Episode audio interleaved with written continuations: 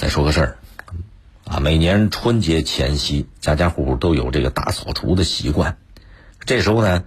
这个家政服务人员也开始慢慢陆陆续续返乡回家过年了。这个家政服务业的人员呢，本来平时就相对比较紧缺，一到春节，哎，这个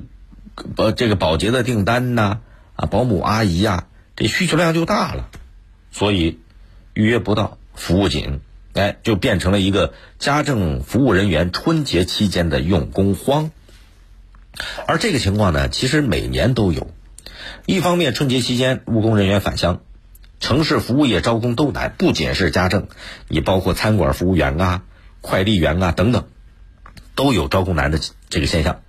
家政服务呃，家政服务行业一样，春节期间的这个用工荒就是受到这种环境的影响。再一个。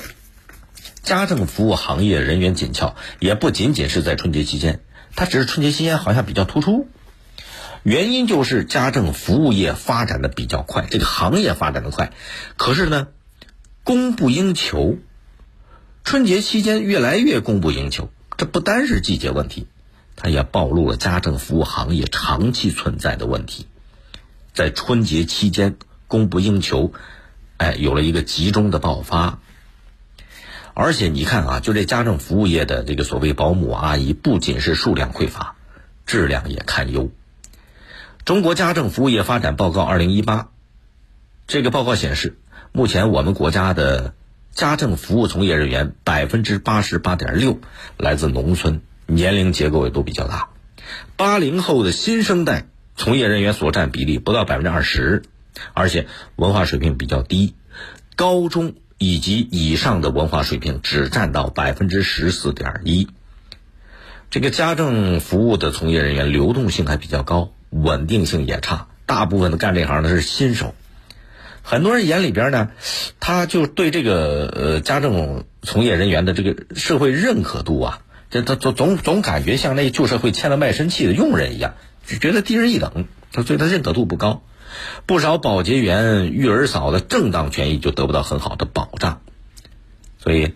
好多这个年轻人啊，或者这个这个这个家政呃呃这个服务行业的人员，他流动性高，啊，一些文化程度高的劳动者他不愿干这个，就导致不单是数量少，而且质量也相对呃比较差。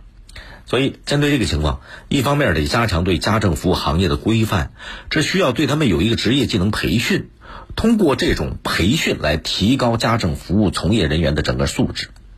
另外也要结束家政服务企业的野蛮生长时期，要鼓励促进家政服务企业正规化发展。重要的得尊重从业人员的劳动权益，你雇主得得尊重这个你你雇来的这个家政服务人员啊，这不是旧社会，这现在是新时代了，不是签了卖身契的佣人，人家这社会。社会分工不同，人人为我，我为人人。每一个社会工作者都是光荣的劳动者，他们付出的辛勤劳动应该得到尊重。所以，通过这个双向促进来规范家政服务企业，包括提升从业人员的职业技能与职业素养，也要提升他们的社会认可度，就这种职业归属感、职业的尊荣感。春节期间，一个最简单的，哎。现在那个，我前两天在节目里跟大伙说，快递业都还多收了一些所谓春节服务费，呃，就因为用工紧张嘛。这家政服务行业一样，也可以多收取一些春节服务费，当然要有个基本的门槛啊，你不能高的离谱，变成宰人了。哎，有这样一个额外的费用，能够适当的维持春节用工的正常。另外，劳动监察部门也要积极的替家政服务从业人员去维权，来保障他们的正当权益。哎，多方。这个多措并举、多方合力，就能够吸引更多的人参与到这个行业里边来。那春节期间所谓的家政服务行业的用工荒，慢慢的就会减少了。更多内容，请您下载荔枝新闻七点零广播随身听，伴您一起倾听世界。也欢迎各位下载大蓝鲸进行点播或者订阅。您还可以关注。江苏新闻广播的官方微博和微信，今天节目就这样，再会。